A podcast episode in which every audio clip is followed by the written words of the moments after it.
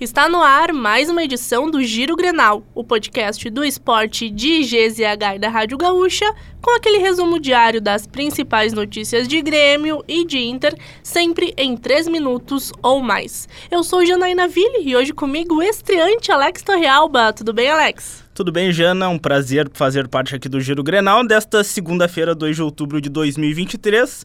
Vamos começar com o Inter, então. Derrota para o Atlético Mineiro e para o Inter agora é tudo Libertadores. Nem mesmo a derrota por 2 a 0 para o Atlético Mineiro no Beira-Rio foi capaz de abalar a torcida. Após a partida, inclusive, a torcida seguiu cantando nas arquibancadas, mostrando todo o apoio ao time para a semifinal da Libertadores.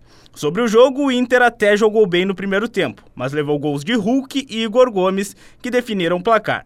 No Brasileirão, o Colorado é 14 com 29 pontos. E Alex, essa é a semana mais importante do ano para o Inter. O próprio técnico Eduardo Cudê confessou depois da partida que a cabeça da comissão técnica e dos jogadores está na quarta-feira.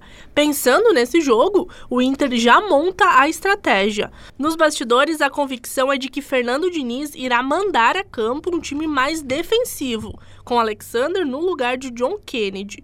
Isso porque na derrota por 3 a 0 para o Cuiabá, o jogador foi preservado, um indicativo de que começará contra o Inter.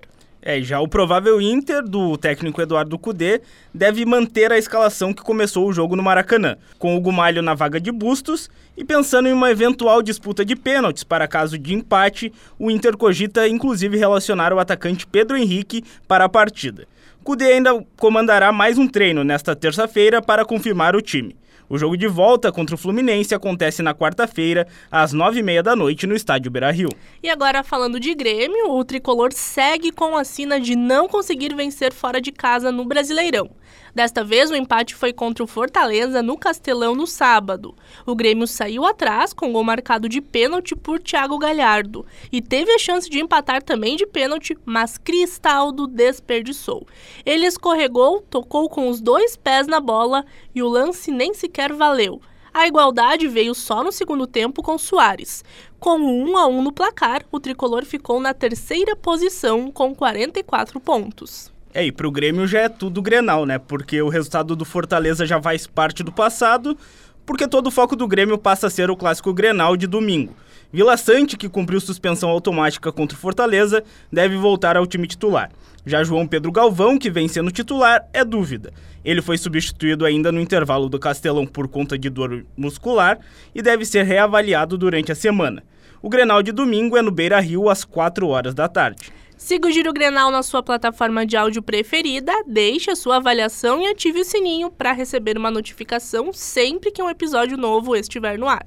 É o Giro Grenal que teve produção do gigantesco Nicolas Lira, técnica e edição de áudio de Guilherme Vivian e siga esportesgzh nas redes sociais. Ô Alex Torrealba, tu já dormiu assistindo o jogo do teu Palmeiras? Infelizmente já. É, e teve torcedor que dormiu em pleno estádio Beira Rio assistindo a derrota do Inter pro Atlético Mineiro.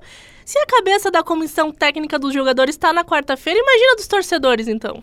Ah, tava demais. Ele já tava sonhando com a classificação para final.